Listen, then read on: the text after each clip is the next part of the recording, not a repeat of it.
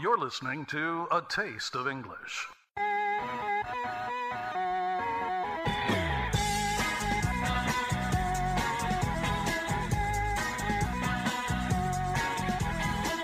Give us 20 minutes, we'll give you the world.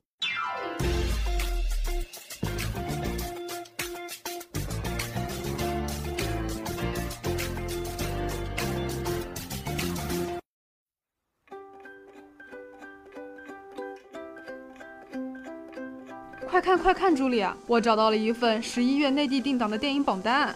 天哪！从十一月九号的《毒液》到十一月十六号的《神奇动物》，再到十一月二十三号的《无敌破坏王》，真的是一个电影狂欢月啊！那可不嘛，我可是每一部都想看呢。哎，可是我的钱包告诉我，我已经没有这个消费能力了。行了行了，那我们就从档期最近的《毒液》开始说起吧。Of course. Well, Marvel's readers has been familiar with Thanos for decades, but this is the first time the half-alien and anti-hero to show up in the big screen. From who's playing who to the differences between the comics and the film, it's just a piece of cake for me. 那就让我们跟大家科普一下《毒液》的台前幕后吧。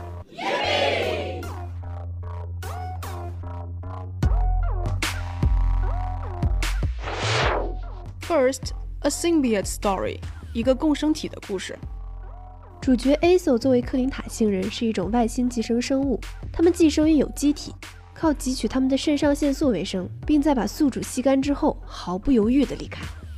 But Aso is unique in its species for desiring a long-standing relationship with the host. 哦，所以这就是它被同类排斥的原因吧？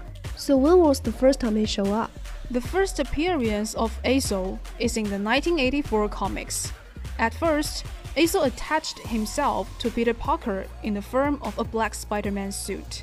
When Peter Parker enjoyed the benefits of the Aso, he found something different.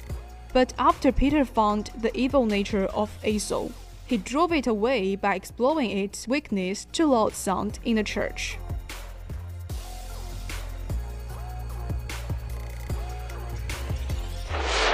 Second, a new host, 一个新的宿主。But according to my research, the best known human half of Venom is Eddie Brock in the 2018 film. The character made his first appearance in a 1988 issue of Amazing Spider-Man. 据我所知啊，他第一次出现好像是在1988年的《超凡蜘蛛侠》里吧。别急，听我和你慢慢说。In the comics, Brock is a reporter who lost his job in an indirect result of Spider-Man crime fighting. During the escaping process, Brock hid in the shelter, which happened to be the church that Peter Park got rid of the Aso. After Brock and Aso met with each other, Brock became the new host of Aso quite different with the comics. The film Venom gets rid of the Peter Park elements and setting the action entirely in Brock's hometown of San Francisco. 哦，所以与漫画不同的是，毒液不仅没有和蜘蛛侠相遇，还将故事背景设置在了旧金山。Yes,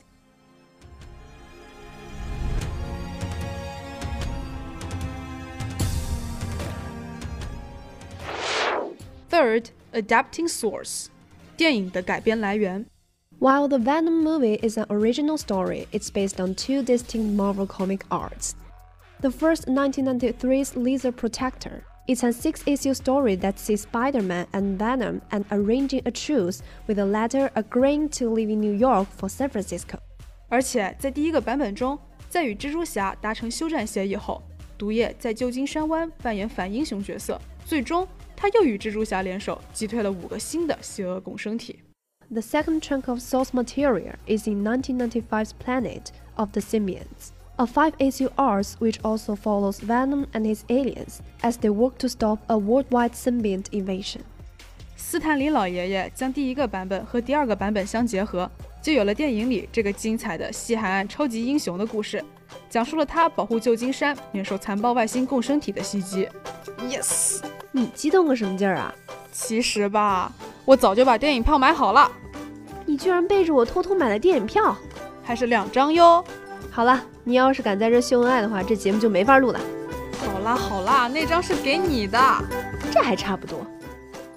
Well, this is today's A Taste of English. See you next time.